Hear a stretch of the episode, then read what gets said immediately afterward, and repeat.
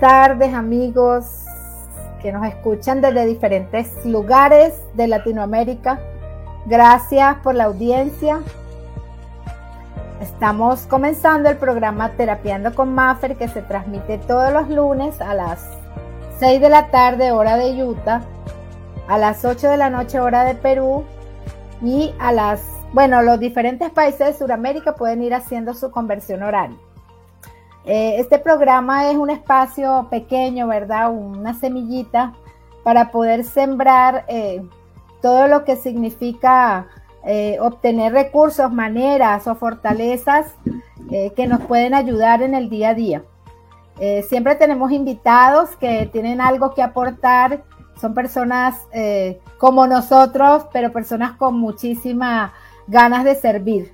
Y hoy estamos con eh, nuestra profesora, la doctora Teresa Molina. Ella nos va a decir un poco quién es, de dónde viene, a qué se dedica. Y recuerden que ustedes pueden ir haciendo sus preguntas. Eh, yo les comentaba o hacíamos los, eh, los flyers y la promoción del programa porque vamos a estar hablando de lo que es la migración, la inmigración, pero lo que significa la unión, pues con la migración. Casi que eh, a todos los programas les coloco un nombre para identificarlo, ¿verdad? Y bueno, profe, bienvenida a este espacio, esta es su casa. Eh, voy a, buenas tardes. Eh, voy a dejarle la palabra para que se presente y bueno, nos diga un poco, nos hable de usted. Sí, buenas tardes. Yo soy Teresa Molina, originaria de México en eh, el estado de Morelos, para los que estén escuchando, que conozcan un poco la geografía de México. Eh, yo soy una inmigrante tardía aquí en los Estados Unidos, fui al estado de Michigan y después eh, llegué hace 18 años aproximadamente al estado de Utah. mi proceso de migración fue a través de las oportunidades de educación y eso es algo que eh, me gusta compartir con las personas eh, porque sí se puede. Cuando digo que fui de inmigración tardía aquí a los Estados Unidos, yo me vine cuando ante las realidades de mi propia ciudad, de mi localidad, me empezaron a cerrar las puertas porque eh, Latinoamérica, México es un país muy joven y para entrar al mercado laboral y al mercado educativo, si tienes más de 30, 35 años ya eh, te empiezan a decir que estás viejo. Entonces tuve que venirme a este país para seguir creciendo en mis oportunidades y poder seguir contribuyendo a la sociedad donde vivo. Estoy muy contenta de la invitación, Marifer Maffer. Aquí estoy.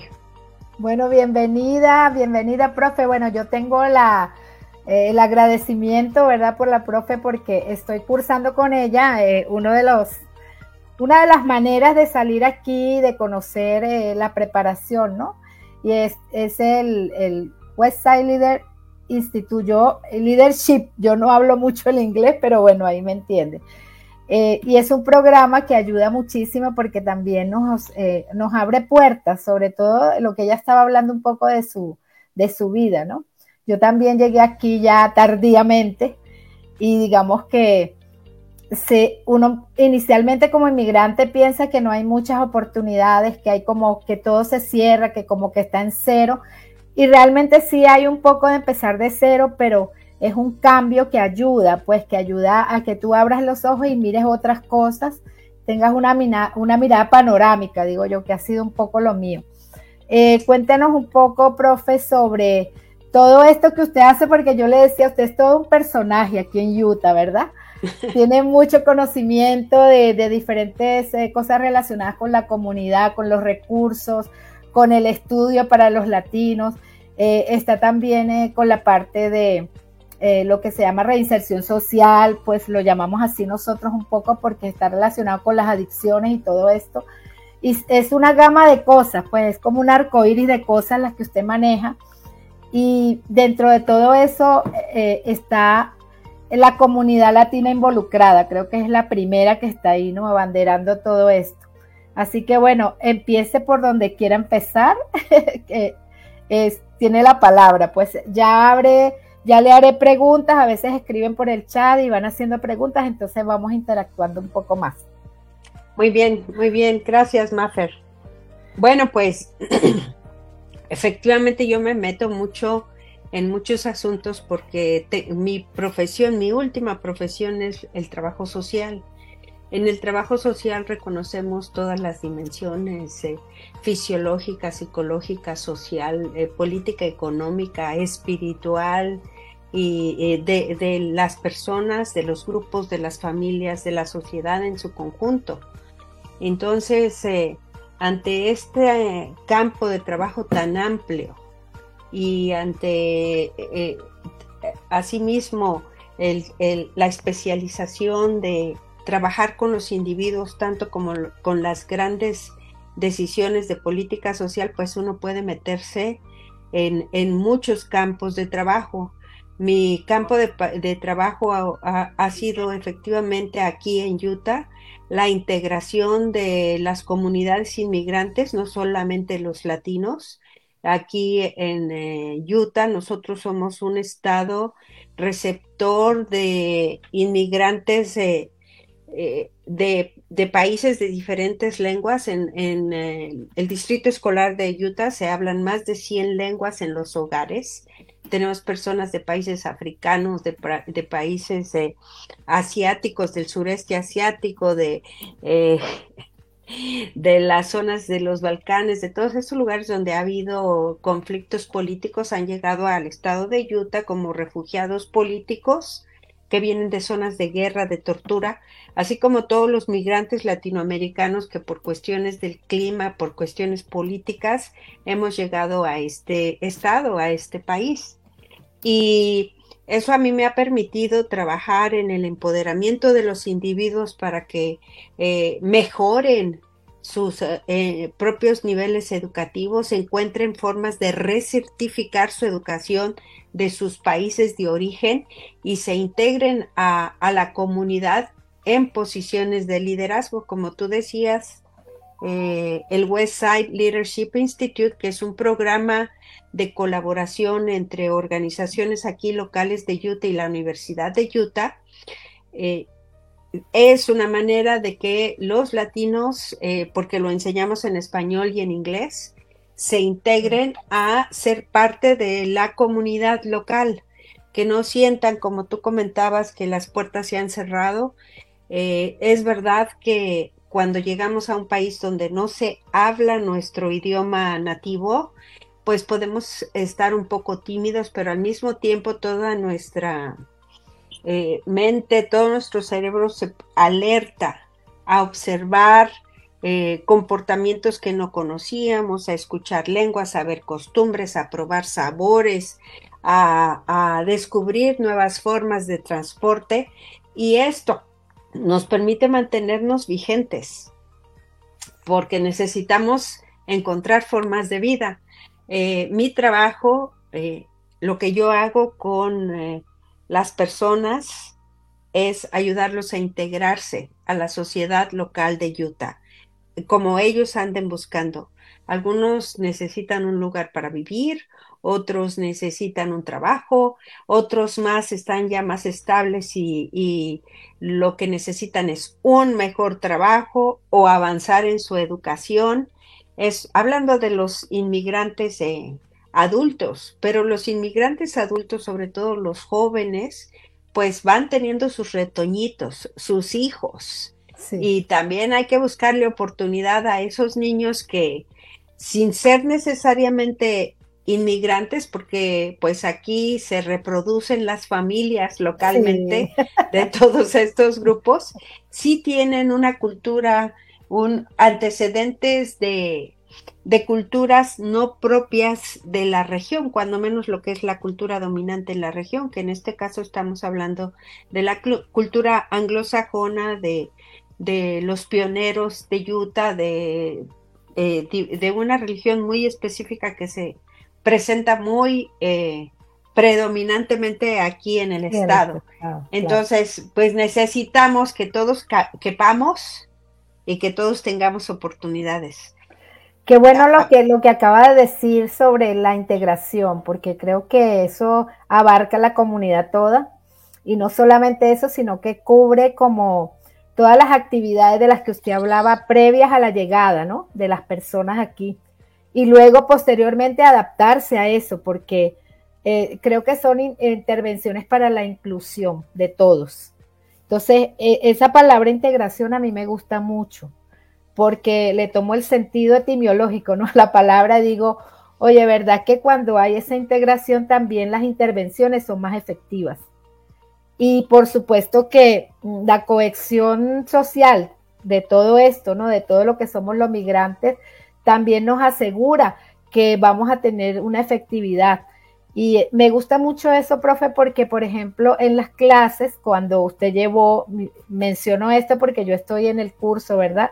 Cuando usted llevó a aquellas dos personas la semana pasada, eh, es, eh, vi tan importante cómo uno se beneficia de ese testimonio, ¿verdad? Lo llamo testimonio porque es un testimonio realmente de vida, de experiencia y es real, de personas reales, de personas, mm, no sé, humildes, sencillas, personas como uno, ¿verdad? Que han logrado, y como usted, que también han logrado educarse y han logrado eh, salir adelante independientemente de que todos tenemos desafíos y que la vida siempre es la realidad. Yo no digo que la, que la vida, creo que la vida es bella para mí. La realidad es la que nos lleva a tener desafíos constantes y es parte del, de la vida, es parte del, del empaque como del kit que, que traemos, ¿no? Encima. Y, quería también que nos hablara un poco de esas áreas claves, ¿no? De, de orientación y capacitación de migrantes. Eh, porque uno de repente lee o tiene información, pero a veces es incrédulo. No sé, como oh, que esto será verdad, esto no puede ser, porque vienes ya tan predispuesto, ¿verdad? Que dices, ay, ya va, esto, esto será como un cuento que te van a echar y como que van a sacar dinero, o sea, hay muchas cosas que van atrás, ¿no? De, ese miedo también de uno cuando llega aquí. Eso, eso es eh, definitivo. Eh, hay partes en, las que los sistemas tienen sus requisitos, parecen cerrados, pero no son necesariamente sistemas cerrados. De hecho, no pueden ser sistemas cerrados. La cosa es que nosotros debemos tocar la puerta. Nosotros debemos pedir, nosotros debemos preguntar y eh, hasta nosotros necesitamos exigir. Eh, este país reclama constantemente que es un país de inmigrantes. No vamos a desconocer a los nativos americanos. Nosotros mismos, particularmente los inmigrantes mexicanos, tenemos eh, raíces nativas del continente americano, no solamente de la parte norte. Sin embargo, en este país pues tenemos un flujo migratorio de desde su formación y desde antes, durante las épocas de las colonias, de europeos, hispanos, portugueses, de eh, alemanes, de habla inglesa, de todo lo que conformaron eh, lo que se convirtió en el estereotipo de la sociedad norteamericana, la, la comunidad blanca lo cual no es eh, el día de hoy la realidad. Desde las reformas migratorias y el reconocimiento de las grandes vinculaciones entre México particularmente y los Estados Unidos, este país está a punto de convertirse, ¿verdad? Y, digo a punto porque eh, en, unos 15 años vamos a tener lo que le llaman eh, las minorías mayoritarias. ¿Qué quiere decir? Que si bien la población blanca en sí, que además queda clasificada por un sistema de...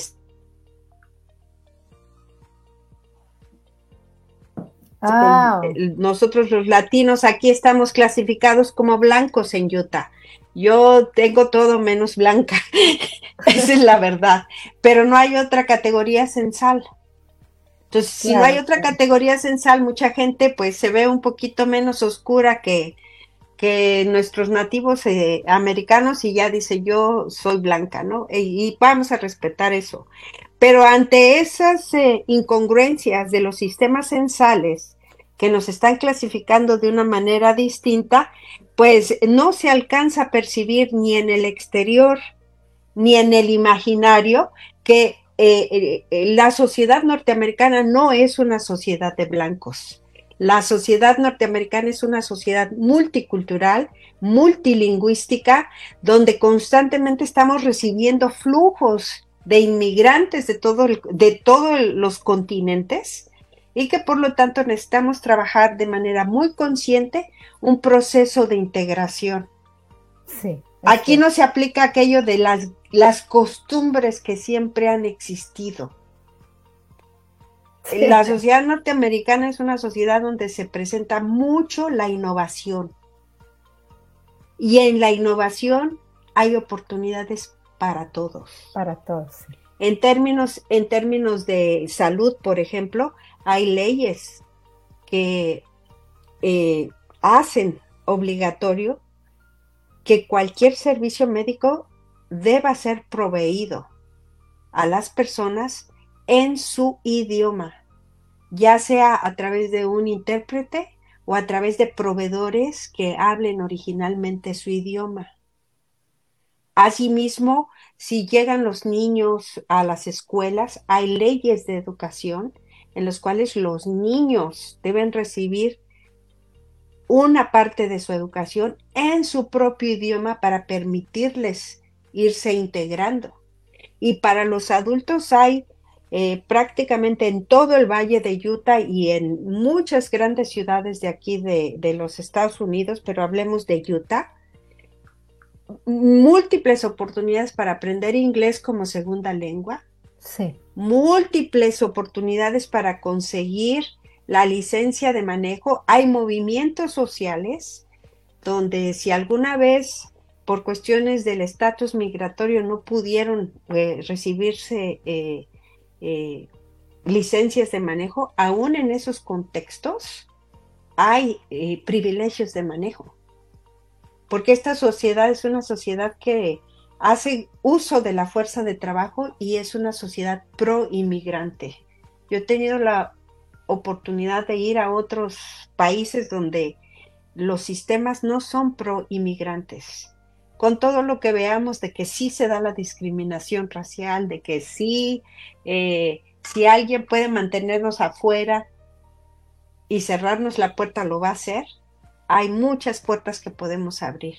Y eso es lo que los, los eh, hispanohablantes y los eh, inmigrantes de nuestros países donde hablamos español en general debemos saberlo y debemos confiar que podemos exigir los servicios en nuestro propio idioma y de que podemos encontrar oportunidades de educación en nuestro propio idioma y capacitarnos en el inglés. creo que, creo que es importante eh, esto que nos está hablando de esa provisión de servicios y de apoyo que se recibe porque nosotros como latinos, no, bueno, yo me incluyo de, eh, un poco porque vienes, vienes predispuesto por todas las creencias y por todo lo que te han metido y de pronto este, crees que estás en tu país, eso ocurre mucho, y por supuesto que no estás en tu país de origen. Y las costumbres y la cultura son diferentes y creo que la adaptación es tan importante, sobre todo tener esa mente abierta y saber que nadie es como tú y que cada quien es diferente, ¿no? que hay esa diversidad cultural, que hay esa cantidad de oportunidades. Y me remonto un poco a eso del, vaso de agua, ¿no? Cuando te dicen que está por la mitad y tú eliges, creo que es una cuestión de elección, verlo medio vacío o verlo medio lleno. Eso yo lo he tenido que aprender en el, en el transcurso pues, de, mi, de mi vida de adulta, porque estaba muy arraigada a esa comodidad cultural latinoamericana, aunque entre comillas, ¿verdad? Pero creo que es comodidad a veces. Y entonces no te atreves por miedo, por pereza, por procrastinación, bueno, por lo que sea, a mirar más allá, a pasar, ¿no? Entonces, eh, eh, esa facilitación de la inclusión, eh, por ejemplo, en, estos servicios de que tú dices, bueno, puedo pedir un traductor, yo lo he tenido, o sea, yo sí lo he tenido, yo he ido y siempre, es más, a veces llamo por teléfono y me dicen, un momento que le vamos a pasar un traductor cuando voy a mi cita médica. Hay gente que me dice, no, a mí no, pero es como dices tú, estar en esa, en esa actitud positiva y caminar por ahí es muy importante, porque las puertas se van abriendo. La realidad no es ni buena ni mala, yo hablo mucho de esto porque entiendo que la realidad es lo que hay y está en el albedrío que hay, ¿no? Pero mi vida sí es eh, de alguna manera dirigida por mí, por la elección que yo haga. Entonces, facilitar eso y ampliar mi mente ayuda muchísimo porque sí se abren puertas, como dices tú, se abren. Y también hay gente que excluye, pero no solamente en este país, en cualquier lugar. O sea, la exclusión se ve en todos lugares y yo diría que a veces en los lugares latinos hay más exclusión de cosas que en este. Y, lo, que, lo que se vale, ¿verdad? Es a veces eh, la fatiga, el cansancio y hay que saber descansar. Algunas veces como inmigrantes no sabemos descansar y eso también nos impide eh, como refrescar sí. nuestra habilidad de saber que podemos buscar. Eh, y se, habla muchísimo de algo relacionado con lo que tú estás diciendo, de eh, las zonas de confort. fíjate que hay un equilibrio, ¿verdad? Cuando hay pocos inmigrantes de un idioma, entonces es muy difícil encontrar esos traductores, es muy difícil encontrar esos servicios en tu propia lengua. Eh, los sistemas de salud tienen que buscar eh, traductores, eh, dirían, en Timbuktu, o sea, donde los haya. Pero conforme el número de personas de una comunidad va creciendo, entonces se, se, dan dos fenómenos. Los servicios empiezan a, proveerse en ese idioma con mayor facilidad y eso es algo que está pasando en Utah para nosotros los hispanos. Por un lado, incluso aunque las traducciones sean eh, eh, muy malas en algunos casos, no vamos a negarlo, ¿verdad? Pero también sucede que entonces, pues, es muy fácil seguir navegando para tener un trabajito aquí, para ir a la tienda acá, y ya no esforzarse por aprender el idioma que, que domina los sistemas de más eh, avance socioeconómico, que no podemos negar tampoco que en Estados Unidos, que en Utah es el inglés. Entonces, eh, abrir la mente para estudiar inglés a cualquier edad y combinar eso de me inserto con las oportunidades que hay en mi idioma para no quedarme totalmente afuera pero también continúo con el esfuerzo de aprender el, nuevo idioma para integrarme a un mayor nivel es muy importante. Nosotros por eso enseñamos estos cursos como el Westside Leadership Institute en español, porque eso va a crear una plataforma para los emprendedores de negocios, de causas sociales que necesitan ese apoyo y esa confianza pero también lo enseñamos en inglés y también enseñamos otros cursos que, eh, eh, que ya son en inglés o en español y que van permitiendo a la persona sentir, bueno, este, yo traigo una educación de psicóloga o yo traigo una educación de administradora de empresas de mi, de mi país o yo soy ingeniero o yo soy enfermera o yo soy eh, lo que sea en mi país. Eh, tenemos programas en, University Neighborhood Partners para ayudar a las personas a recertificar su educación. Aquí con, toda la comunidad hispana que como estamos creciendo, se necesitan muchísimos maestros en, el kinder, en la primaria, en la secundaria, en la preparatoria y eh, personas profesionales que vienen del extranjero con un poco de inglés que aprendan y recertificando su educación se pueden convertir en profesores. Y te aseguro que no tienen que estar eh, limpiando oficinas por la noche. Y de eso se trata la integración, que no sea nada más a, a sobrevivir, Creo que eh, más allá, ¿no? Más hablando un poco más allá de todo lo que tú nos dices, eh, esa, esa provisión de servicios y apoyo directo, porque son apoyos directos, ¿verdad? Que facilitan esa inclusión, no solamente a nivel del área de estudios, sino en el área laboral y también en la participación como de la empresa, porque si una persona eh, se le abre la oportunidad y tiene algo de inglés, pues va a tener muchísimos mejores avances, ¿no? Sin embargo, hablando un poco de, la mentalidad del latino y también hablando un poco de esa mezcla social de diferentes comunidades inmigrantes, ¿no? Yo pongo estas dos en el telar porque son dos puntos que creo que son importantes, ¿verdad? Eh, cada, bueno, cada país, cada cultura tiene su, su forma, ¿no? Y lo hemos hablado un poco también en la clase. Eh, y esa mezcla social que hay, pues porque aquí hay de todo, o sea, aquí podemos ver que hay de todo, ¿no? Eh, sin embargo, a veces hay como también entre las mismas comunidades un poco de exclusiones, de, etiquetas, de cosas, ¿no? Y por otro lado, eh, también el, el poder aplicar para estos programas exige que nosotros tengamos disciplina, que seamos autodisciplinados. Entonces son una serie de cosas con las que uno en latino tiene que lidiar porque son como, yo le digo mañas, yo no sé cómo será. Mira, eh, sería muy difícil remontarnos a todo lo que y, y, de dónde venimos. Claro. Eh, por ejemplo, eh, muchas de nuestras sociedades son mestizas. O sea, no podemos, no podemos ignorar, por ejemplo, que la Nueva España, la Nueva Galicia, eh, la Nueva Granada y todo, todos los nombres que nuestros países eh, latinoamericanos hoy, incluso al decirnos países latinoamericanos, ¿verdad? Eh, teníamos un sistema de castas. Sí. También recibimos inmigrantes esclavizados de los países africanos. nos enseñaron, cualquiera que revise las leyes de castas de los siglos de colonización que vivieron los países hoy conocidos como latinoamericanos, debe, eh, debe darse cuenta que nosotros tenemos una cultura racista también. ¿sí? En donde si eres mestizo no puedes llegar a, alcaldías o no puedes llegar a, virreinatos ni a, ser eh, comendador en aquella época, los eh, términos que se usaban. Y, hoy, eh, después viene toda la escuela de, de, los medios de comunicación en mi país, de Televisa, del Chavo del Ocho, del Pobrecito.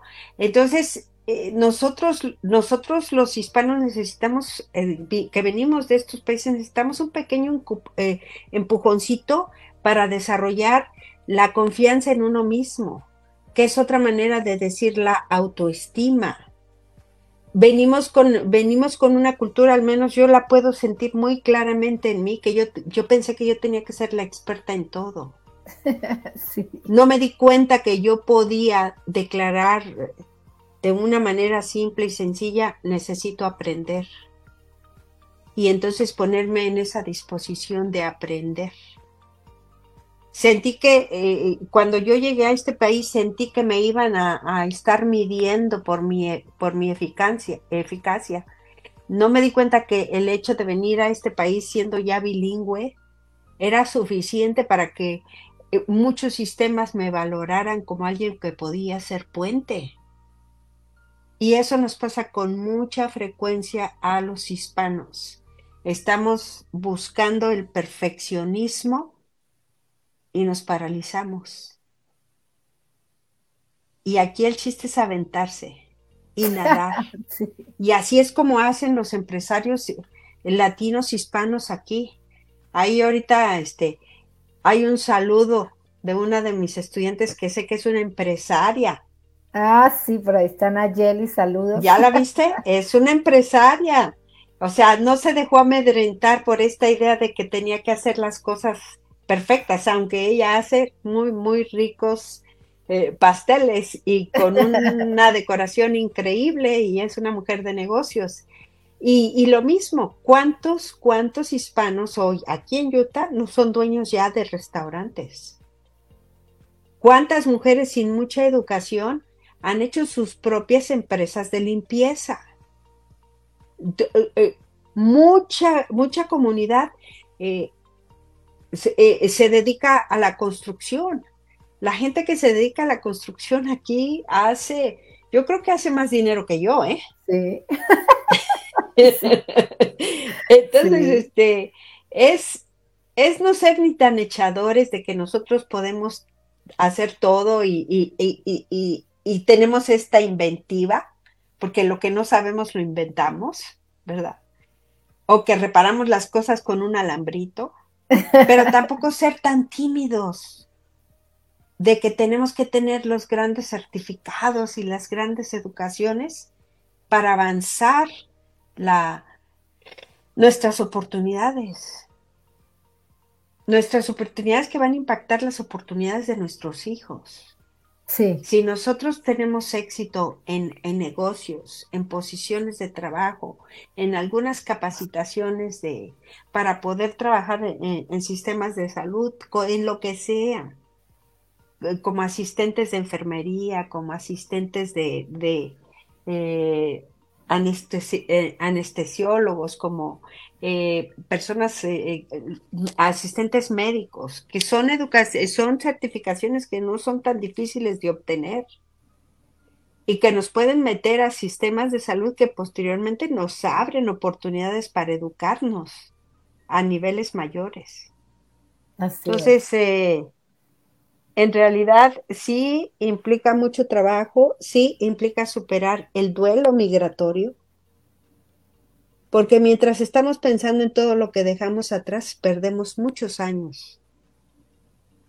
Es que mi mamá, es que mi abuelita, es que mi perrito, es que mi casa, y hay muchos que se pasan años en, en la permanente temporalidad, dicen los sociólogos no sé cuándo me voy a regresar a mi país. Bueno, eso creo que es parte de, nuestra cultura también, porque el, estar en el pasado, ¿no? Y el pasado es una base, yo, yo he tenido que trabajar mucho con eso, creo que el pasado nos sirve de referente, pero el estar en el presente, en el aquí, en el ahora, ¿no? Por eso le dicen presente, porque es un regalo nos abre como esas posibilidades. ¿Qué nos puedes decir tú sobre la adaptación mutua que tienen que tener los inmigrantes y la sociedad que los acoge? Bueno, la, sociedad que, que, los acoge... Eh, en este caso llegar aquí, pero porque hablabas un poco de, pues del duelo y de todo esto, y eso exige una adaptación, pero esa adaptación eh, es un proceso, bueno, es particular para cada quien, ¿no? Eh, sin embargo, creo que sí hay maneras de, o, herramientas y cosas que nos ayudan. Eh, los estudios, los estudios eh, hablan de la importancia de, del sentido de pertenencia. Y el sentido de pertenencia para nosotros viene de la preservación cultural. Entonces es muy importante que nuestras tradiciones sigan vigentes, que podamos encontrar alimentos de nuestros países que no son comunes, ¿no? Eh, por ejemplo, yo me quedé sorprendida de que en España no hay tomate. No hay tomate en España. No, y no estoy hablando de jitomate. De tomate. Eh, de tomate, el tomate, el tomatillo verde, no hay. Entonces imagínate si estás acostumbrado a comer salsita verde, con un eh, eh, serrano o un jalapeño, de, comer cebolla, de comer, y, resulta que no hay. La gente anda ahí buscando los dulces en las tiendas mexicanas porque, porque eh, quieren esos dulces, ¿no? Hay una nostalgia. Entonces, cuando se llega a un nivel crítico de población, como ya nos está sucediendo en Utah, como es bien evidente en los estados del sur de los Estados Unidos, o sea, California, Texas, Nuevo México, olvídate, ahí no te sientes, este, no te sientes fuera de México, ahí te sientes fuera de los Estados Unidos, como se conoce allá la zona de Nueva Inglaterra o, la frontera con Canadá, que, son sociedades donde eh, se han desarrollado algunos pueblos con los inmigrantes del siglo XIX y del siglo XX de Europa, ¿no? Pero este, pero, pero la integración, cuando que la masa crítica a la que hemos llegado ya los latinos aquí en Utah nos permite superar mucho esa nostalgia porque tenemos algunos elementos que, que nos lo dan. Eh, muchas personas están vendiendo tamales, entonces ya no extrañen los tamales. Ah, no, no, no. No extrañen el menudo, no extrañen, no extrañen el pozole, este, no, no, extrañen el chile. Yo estoy hablando como inmigrante mexicana, ¿verdad? Otros dirán las pupusas, las arepas, las... sí, la sí, sí, sí, así cada quien va a decir, este, va a decir, eh, se encuentran cosas del país. Hay restaurantes colombianos, hay ah, restaurantes salvadoreños, hay restaurantes de, este, peruanos, hay de, todos los países, hay, hay restaurantes argentinos que están más lejos y hay comunidad chilena y uff. Yo, yo estoy bien contenta con mi trabajo porque llego a conocerlos a todos ellos. Sí, qué bueno, qué bueno. No, hablando de esa adaptación mutua, creo que eh, nos contesta sobre que lo, yo, yo, entiendo que es como respetar la, o respetar y proteger nuestros valores, nuestras culturas, nuestra tradición, porque son como derechos fundamentales, ¿verdad? También pienso que el respeto eh, y la tolerancia y la no discriminación es como eh, esa cuestión que puede hacer que esa multiculturalidad eh, tenga una mayor inclusión en todo, ¿no? El respeto por todo esto. Y de ahí, bueno, se va a derivar todo lo demás porque siento que uno va mm, como procesando esos duelos que no solo es migratorio, o sea, hay muchos duelos cuando uno es inmigrante, ¿no? Y, y es como el darse cuenta. Yo pienso que para mí ha sido darme cuenta independientemente de lo que estudié, porque igualito tú lo sufres y, tú lo decías hace un rato. No se trata de querer saber y saber y estudiar y, prepararse y quedarse paralizado porque no te sirve. O sea, hay, una realidad que está totalmente reseteándose cada momento, como el computador y te para en otro lugar y te para en otro lugar y te para en otro lugar. Entonces, si tú no te adaptas, es fuerte, ¿no? Sí, sí, sí, por eso me, este, este tema es perfecto para el título de tu programa, Terapeando con, con Maffer, porque es como, es, es mantenernos vigente, ¿no? Es, es saber que las cosas no se terminan allá, que aquí día a día estamos escribiendo otra historia.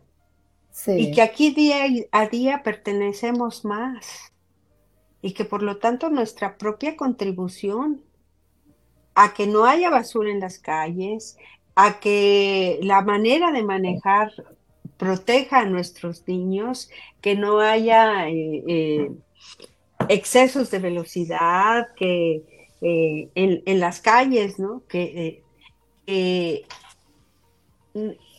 cuidemos nuestra salud para no saturar los sistemas de salud, que nos eduquemos. Aquí y, en ese sentido, la sociedad yutana que, a la que yo me vine a encontrar hace 18 años,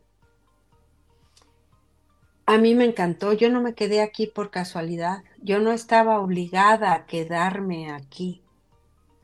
Yo pude haberme ido a otro estado dentro de los Estados Unidos, pude haber buscado otros países por lo que sea, y sin embargo, eh, como yo ya había calado, había calado otros estados y había calado otros países, porque te digo que soy un inmigrante tardía, y aquí me encontré la mezcla perfecta entre lo, entre lo de allá, que me era familiar, y lo de aquí, que me era nuevo y me abría oportunidades.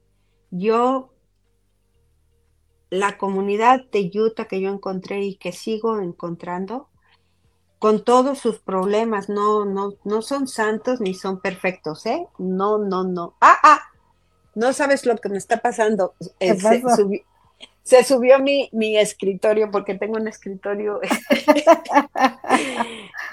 bueno, entonces, este, la comunidad que yo me vine a encontrar aquí fue una, eh, una, una comunidad muy hospitalaria, muy hospitalaria. Me ayudaron a mejorar mi educación, me ayudaron a encontrar dónde vivir, me enseñaron a cómo usar los sistemas de transporte, me invitaron a algunas de sus actividades que para mí pues eran así como que, ¿what? Medio raras, esa es la verdad, pero, pero siempre este, bienvenidas. Eh, yo no me puedo quejar de la, yo tampoco. de la sociedad que yo encontré en Utah y mucho menos de cómo la sociedad ha cambiado en Utah. Yo creo que es, es, hay que estar agradecido. Yo tampoco me puedo quejar. Yo tengo muchísimo menos tiempo. Realmente voy a cumplir dos años de haber llegado aquí. Y lo que estabas compartiendo tú de tener una mente abierta, de estar dispuesto, ¿verdad? De tener ese respeto, de poder adaptarse, de poder también este, respetar ese, ese, esos procesos personales, darse tiempo eh, y darse cuenta, ¿no? Eh, hace que realmente las cosas vayan siendo diferentes. Entonces, yo también muy alegre y de verdad, profe, gracias por, por haber aceptado la invitación. Eh, creo que si eres todo un personaje, yo te decía eso, porque es mucha tu contribución a la, comunidad latina aquí en Utah. Eh, ella, pues, como lo estaba diciendo, ella eh, ha realizado muchísimas labores de investigación, prácticas comunitarias, salud mental, eh, y ha hecho muchísimas evaluaciones de impacto y empoderamiento, no solamente para el Instituto Wasai Leadership, sino que también ha sido voluntaria en organizaciones comunitarias de refugiados, inmigrantes. Es decir, tiene todo una, cadena de cosas que la han hecho lo que es y la verdad es que la felicito, profe, eh, porque necesitamos gente así, gente que sume, ¿verdad? Así que nos quedan unos minutos para que usted pueda despedirse y nos deje una reflexión o nos hable un poco de alguna cosa que quiera dejar ahí en el aire. Sí, nada más que, que no nos engañemos. Migrar es diferente. Emigrar es difícil, eh, requiere toda la energía de nuestra parte. Es muy fácil caer en, depresión, es muy fácil eh, llegar a tales niveles de nostalgia que, eh, que podamos caer en comportamientos inadecuados, consumo de sustancias.